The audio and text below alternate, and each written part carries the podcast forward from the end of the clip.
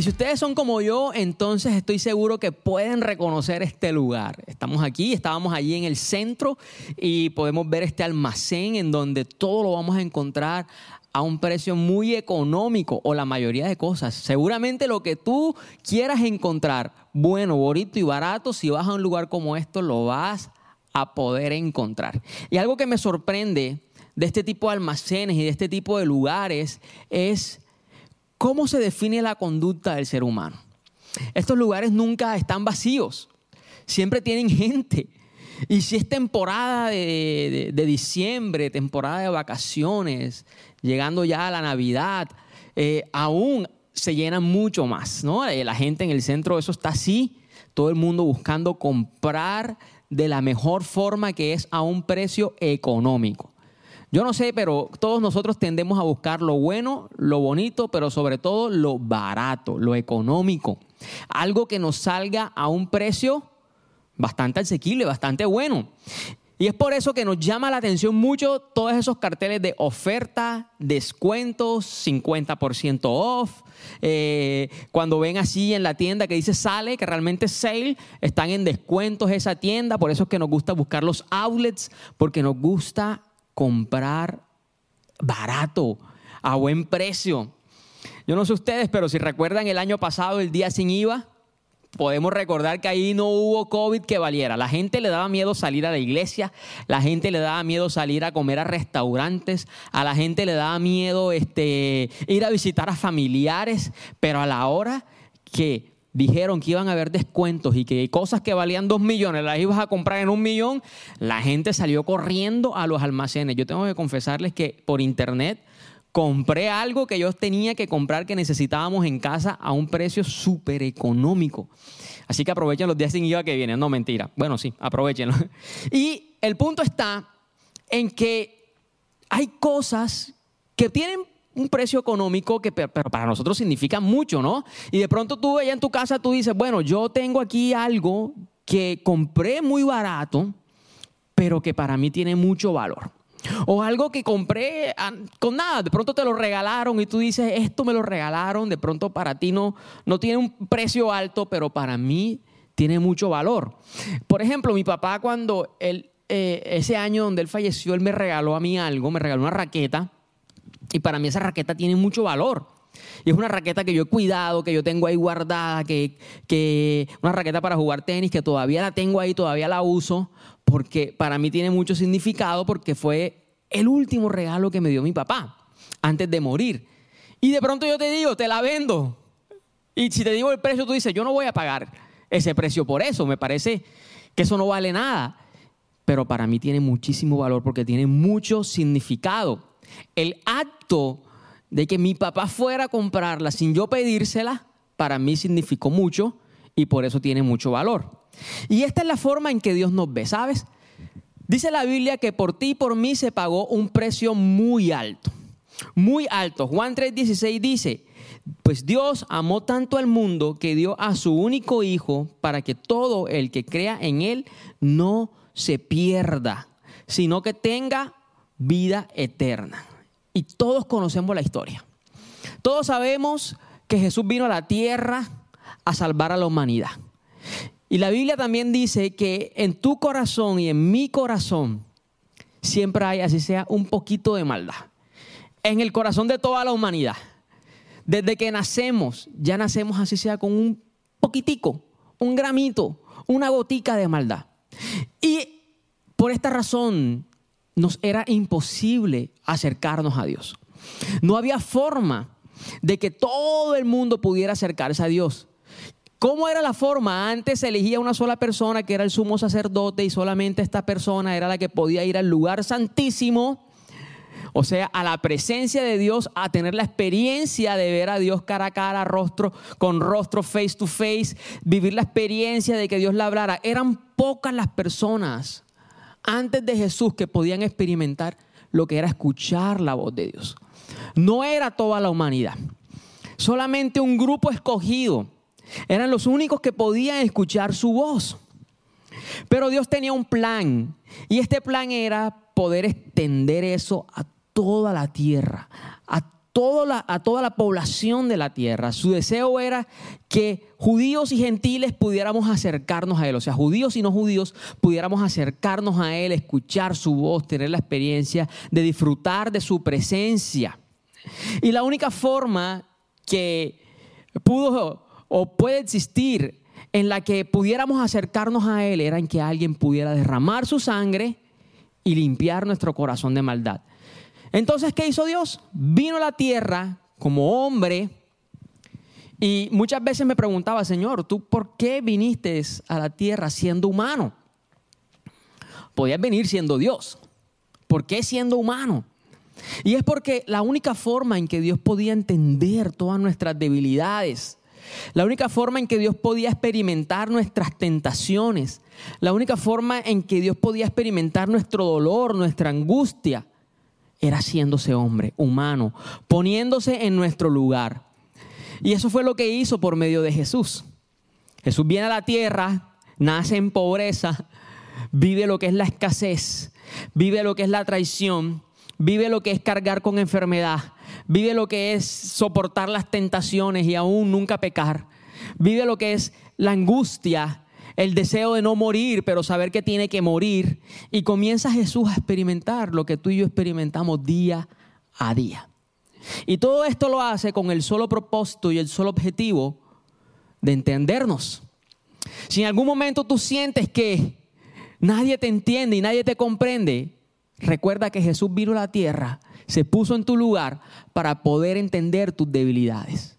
Cuando tú sientas que no puedes con esa debilidad, con esa lucha, recuerda que Jesús vino para entender tu debilidad y para ayudarte a salir de ahí. Pero no solo eso, también vino a morir en una cruz. Entonces, ahí es donde vemos toda la historia que Él padeció, soportó los latigazos, cargó la cruz y fue clavado allí, crucificado. Dios crucificado por ti y por mí. Y todo esto lo hace para pagar el precio que nosotros debíamos pagar.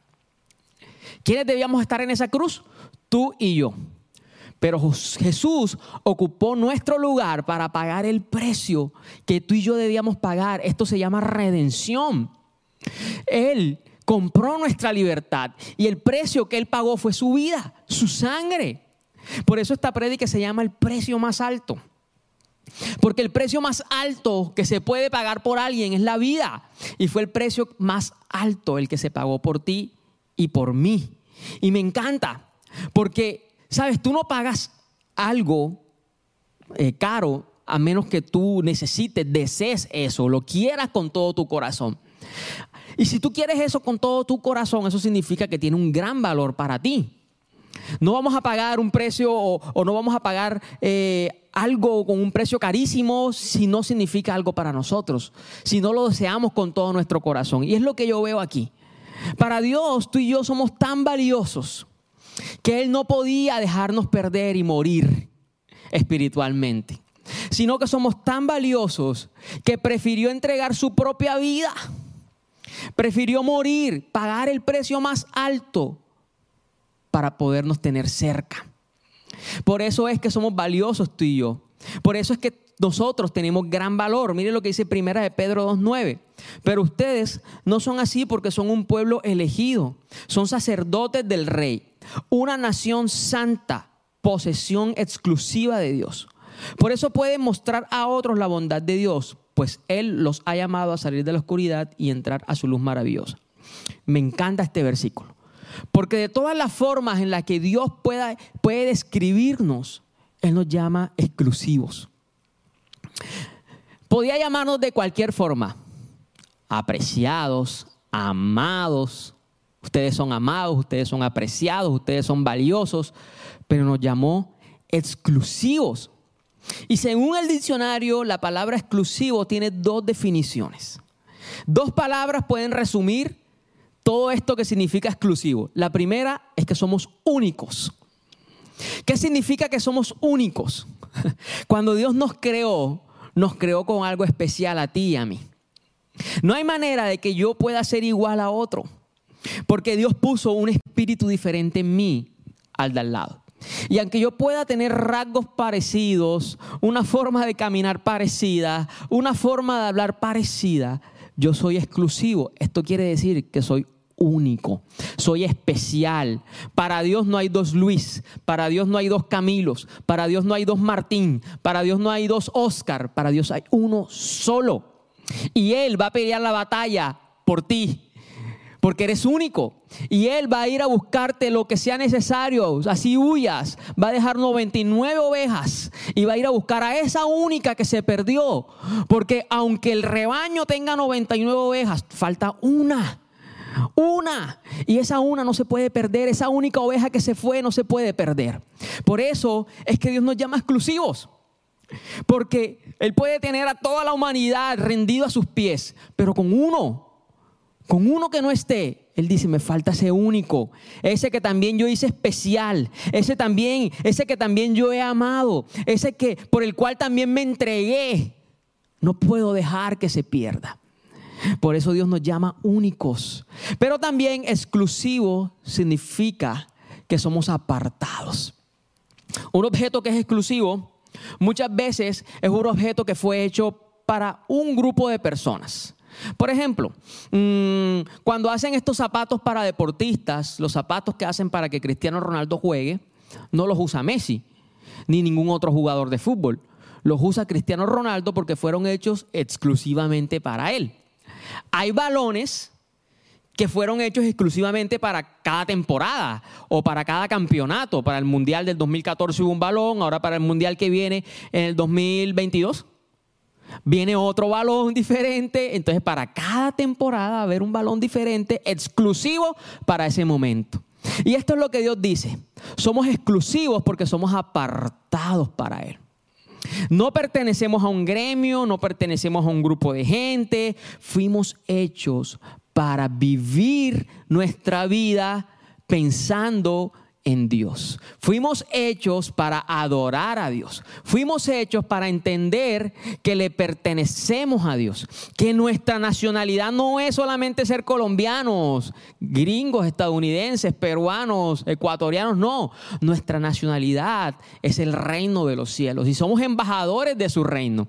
Por eso es que Dios dice que somos una posesión exclusiva. Somos únicos y además de eso le pertenecemos a Él. Ahora, cuando a ti te pertenece algo que es valioso, lo normal es que tú lo cuides.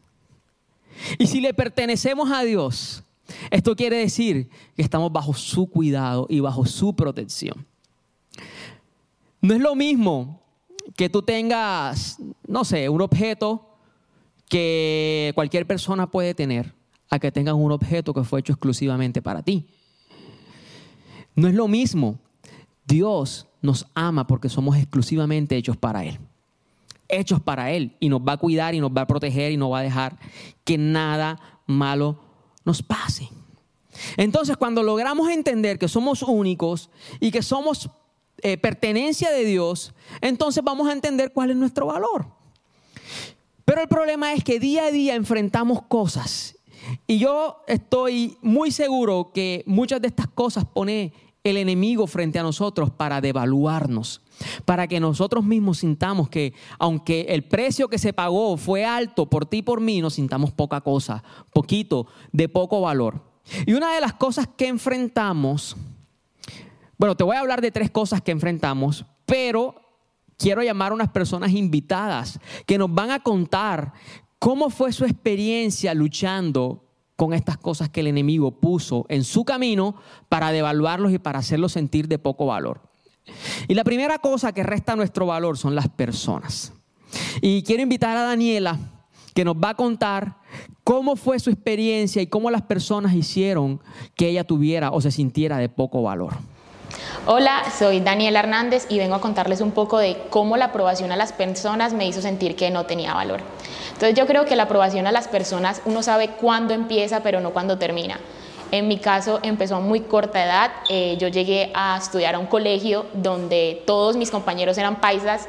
Yo llegaba de vivir en Planeta Rica, tenía tres años y eso me hizo sentir de que realmente como hablaba no encajaba en el lugar a donde llegaba. Mis amigos me preguntaban que yo por qué hablaba tan extraño Entonces mi inseguridad vino creciendo, creciendo, me obligué a hablar de otra manera, me obligué a comportarme de otra manera porque pues como era no tenía amigos, yo sentía que mi identidad no me acercaba a las personas. Entonces creo que me convertí en un tiempo en un camaleón que intentaba hacer lo que las personas me dijeran que hiciera. En el caso en el colegio era ser la popular, hacer reír a los demás, incluso burlarme de mí misma. En la universidad el caso era de que el más popular o la más popular era la que más tomara, la que más rumbeara, em, la que hiciera cosas para agradar a los amigos.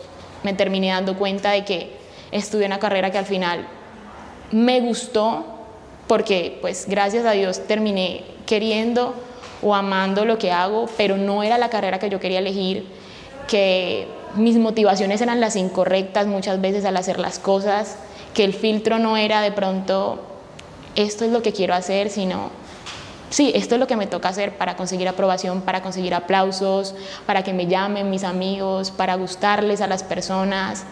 O sea, eso se vuelve algo adictivo, que tú crees que finalmente como tú eres o tu esencia no agrada a nadie y te toca hacer lo que los demás te dicen que seas.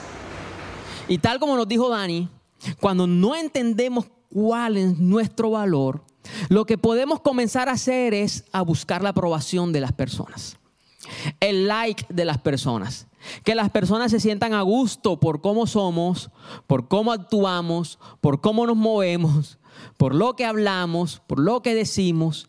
Y entonces comenzamos a ser adictos a la aprobación. ¿Y sabes cuál es lo fatal de esto? Que nunca vamos a poderlos hacer felices a todos es imposible que yo haga que todo el mundo se sienta conforme. Hoy te dicen, es que te ves como gordito, pero cuando te veas flaco la gente te va a decir, es que estás como llevado.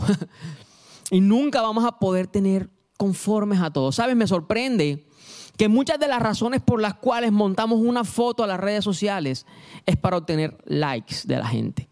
Me sorprende que en este tiempo el valor está en cuántos seguidores tengo en Instagram, Facebook en mi canal de YouTube. Ahí está mi valor. Me sorprende que en este tiempo somos capaces de hacer lo que sea para ganar seguidores.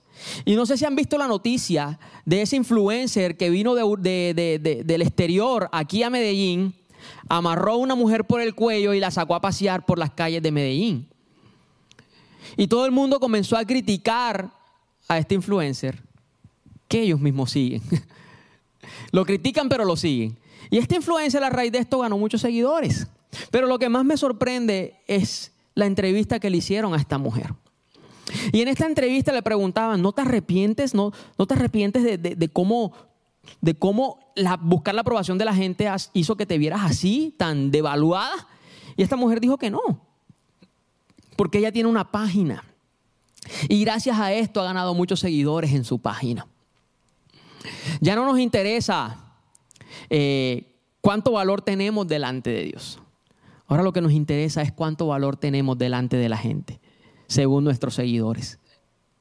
¿De quién estás buscando la aprobación? Quizás estás buscando la aprobación de tus padres, como le pasó a Daniela, que buscaba la aprobación de sus padres. Quizás estás buscando la aprobación de tus amigos y por eso cedes ante todo lo que ellos te dicen. Quizás estás buscando la aprobación aún de la propia iglesia. Y por eso es que llega la religiosidad a nuestra vida, porque venimos a un lugar solamente a buscar la aprobación de la iglesia.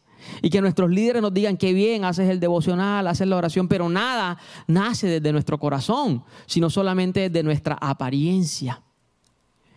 Y eso lo que provoca es que llegue a mi vida una dureza, una corteza, en donde yo no siento a Dios, ni tengo experiencias con Dios, sino que mi vida es un ritual de día a día.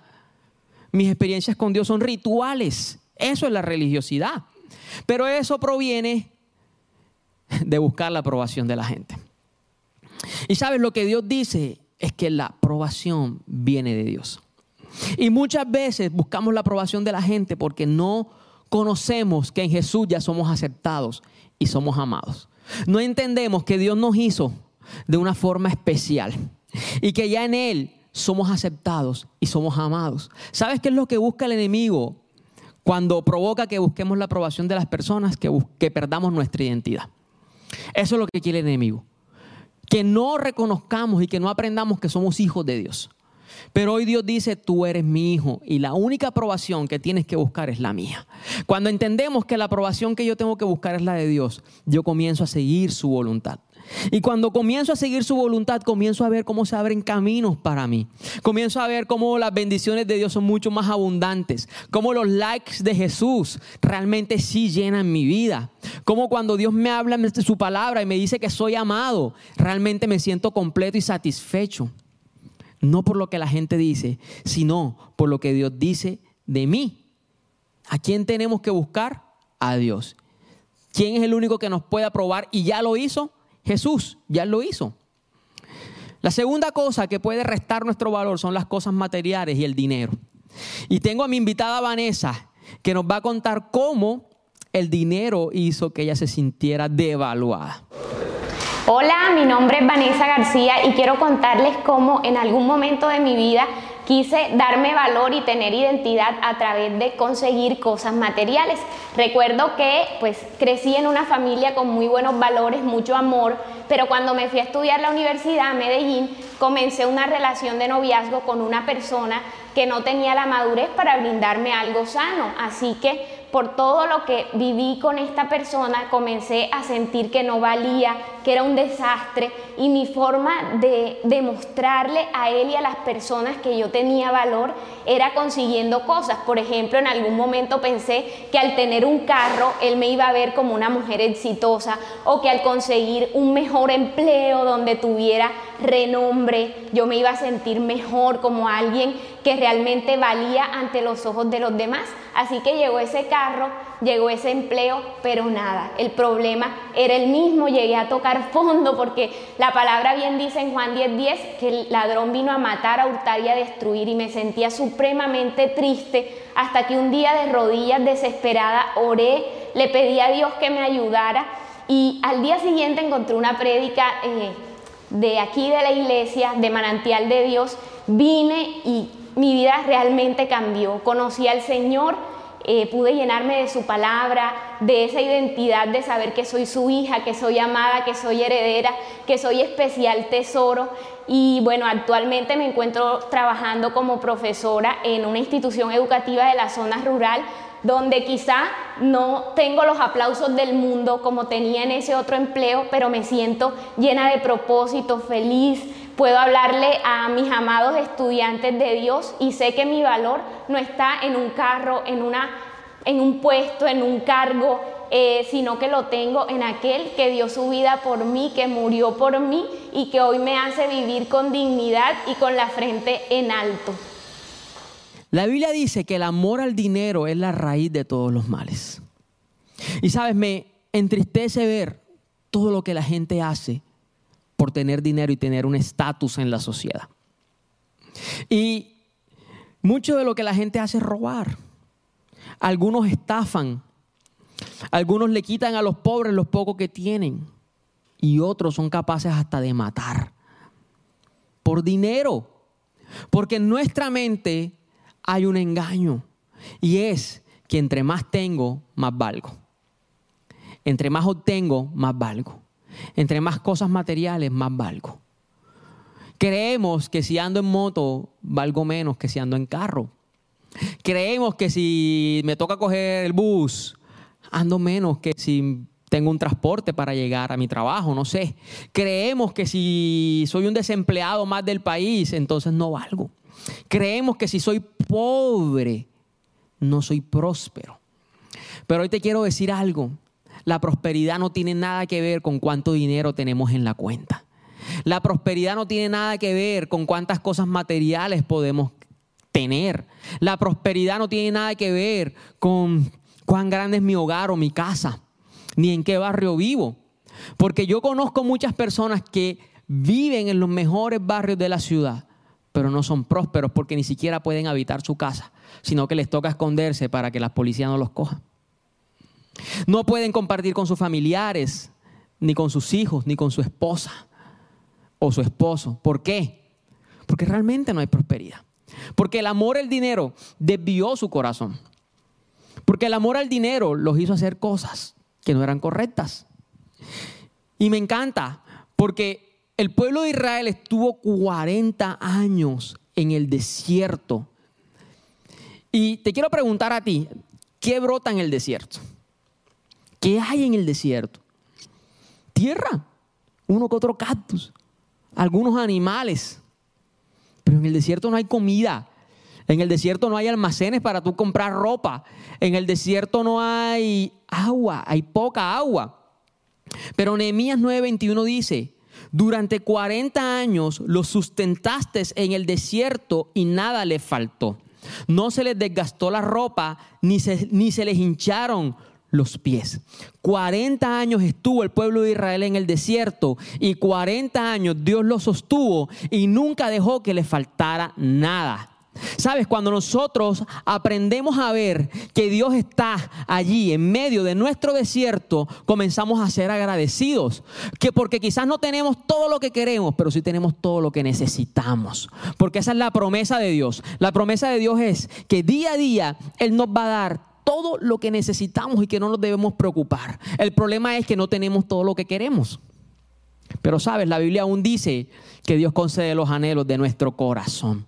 Cuando aprendemos a vivir felices, teniendo solo lo que necesitamos, comienzan a llegar las bendiciones, porque primero colocar el reino de Dios y su justicia y las demás cosas vendrán por añadidura. Cuando aprendemos a vivir felices, con lo que Dios nos ha dado, comenzamos a ver los milagros que Él hace día a día.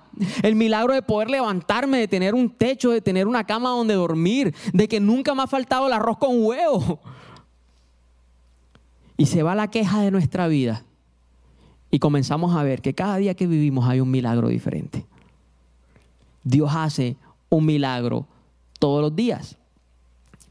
Aprendamos a ver esos milagros y creamos que el que nos sostiene en medio del desierto, aún en medio de la necesidad, es Dios. Nunca nos va a faltar la ropa, nunca nos va a faltar el calzado, nunca nos va a faltar la comida, porque Él lo dice y lo que Él dice así será. El tercer punto que resta nuestro valor soy yo mismo.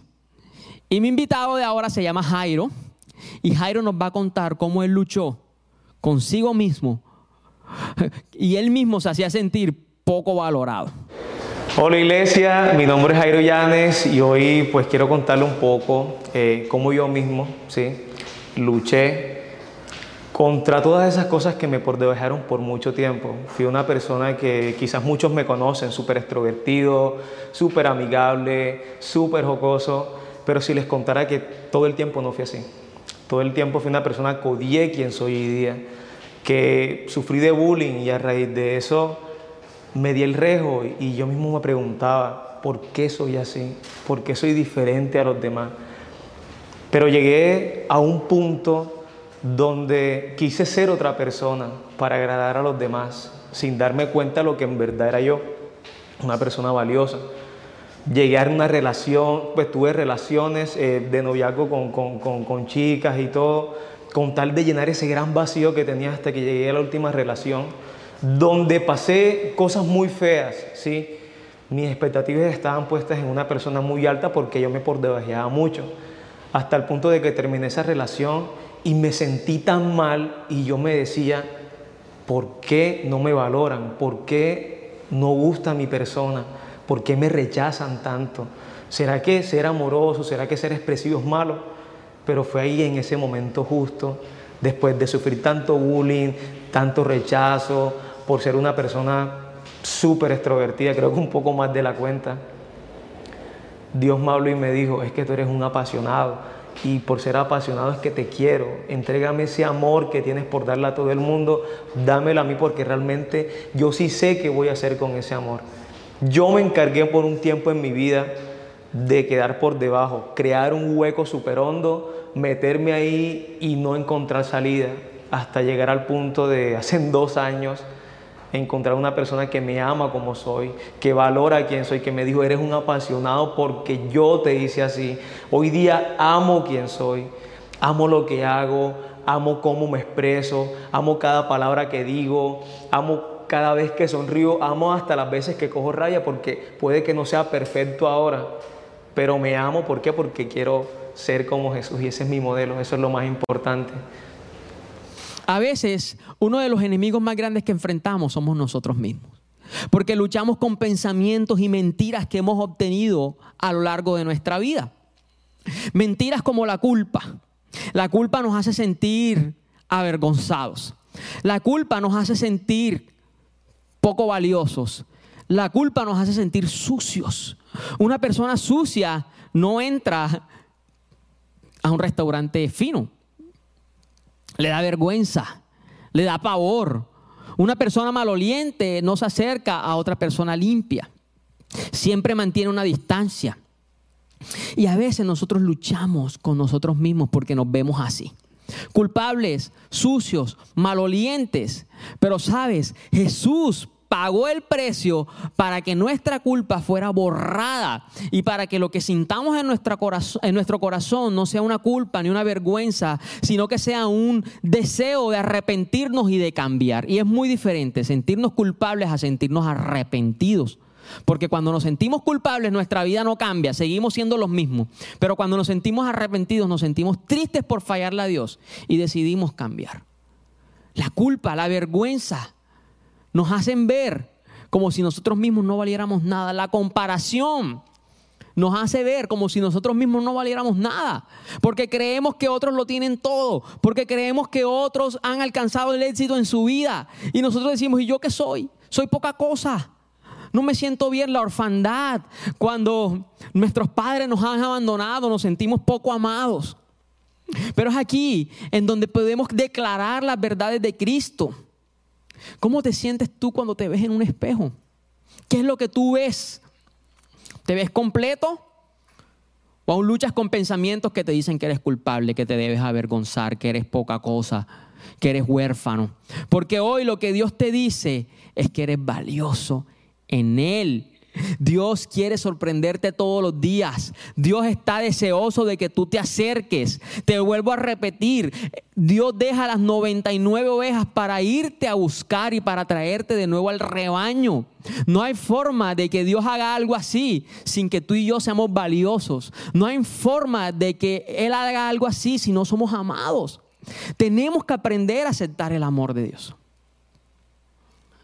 Tenemos que aprender a aceptar el amor de Dios.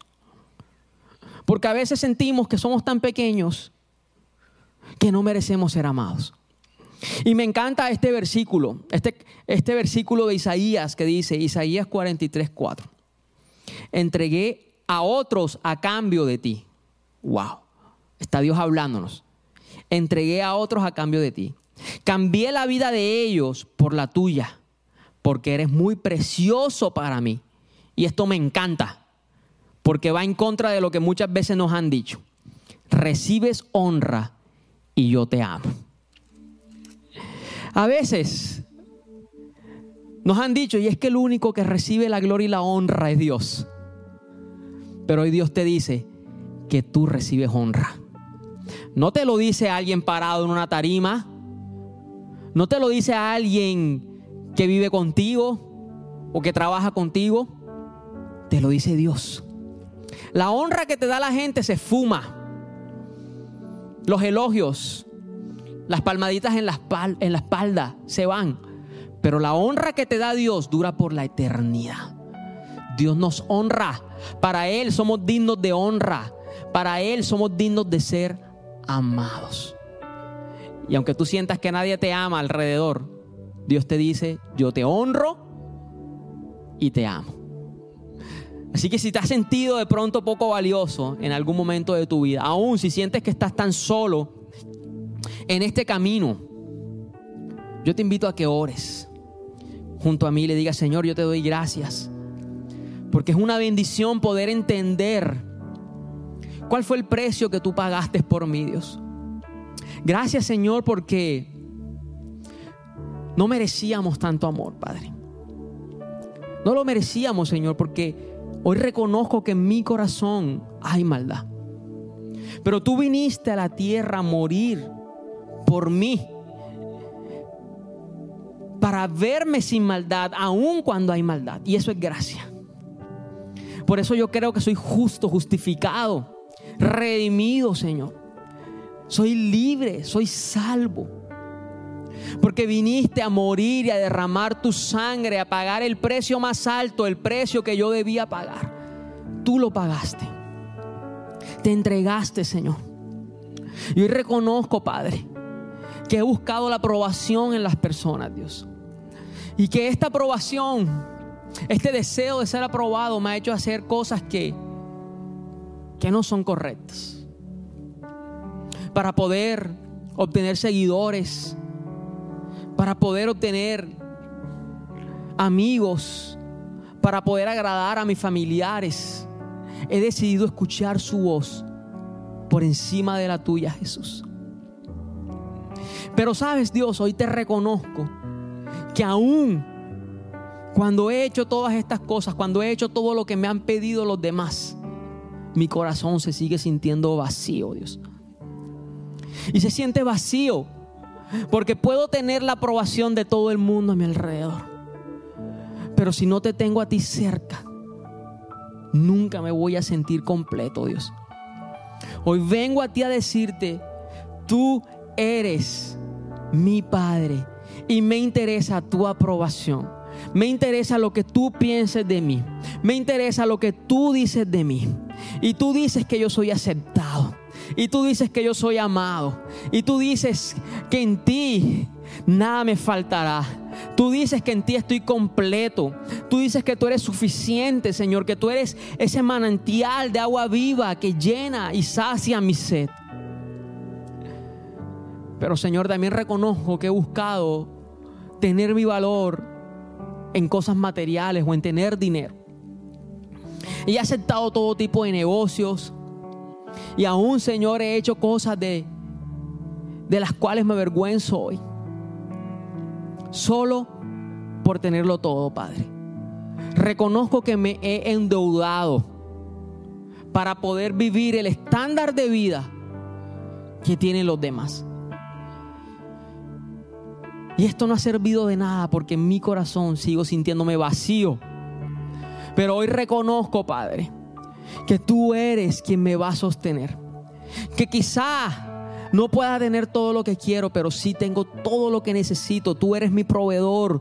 Tú eres, Señor, quien me va a dar día a día el alimento, el vestido, el calzado, nada me va a faltar. Gracias por lo que tú me has dado hasta hoy. Gracias porque todos los días puedo ver como tú haces un milagro en mi vida. Un milagro, Señor, al ver que la gente me da cuando no tengo. Al ver, Señor, que, que, que mi alacena nunca está vacía. Al ver que nunca me ha faltado el techo. Al ver que estoy con vida. Ese es el milagro que tú haces en mi Dios. Gracias. Pero reconozco, Señor, que soy yo mismo el que me ha hecho sentir con poco valor. Pero me siento así, Señor, porque aún me siento culpable por mis faltas. Me siento culpable, Señor, por lo que he hecho. Me siento avergonzado, Dios, por mi vida en el pasado. Me siento avergonzado por esta lucha que enfrento día a día. Me siento avergonzado. Pero creo lo que tú dices, Señor que aquel que se arrepiente, se rinda a tus pies, humilla, pide perdón, tú volteas tu mirada hacia Él, lo limpias de sus pecados y sana su tierra. Tú estás sanando hoy, Padre, los corazones. Tú estás sanando hoy la orfandad. Tú estás sanando hoy la vergüenza. Tú estás sanando hoy todo lo que hace que yo me compare con otros. Tú estás sanando mi corazón, Señor. Y me estás haciendo entender que yo soy valioso. Aunque sí fallo, aunque me equivoco, en ti soy perdonado, en ti soy aceptado, en ti tengo un hogar, en ti tengo todo lo que necesito, Señor. Gracias porque tu vida entregaste allí al morir, Señor. Derramaste tu amor por mí. Gracias, Señor. Y ese es mi Dios. Ese es mi Dios. El que se entregó por mí. Y si puedes cantarle todo lo diste tú por mí, tu vida.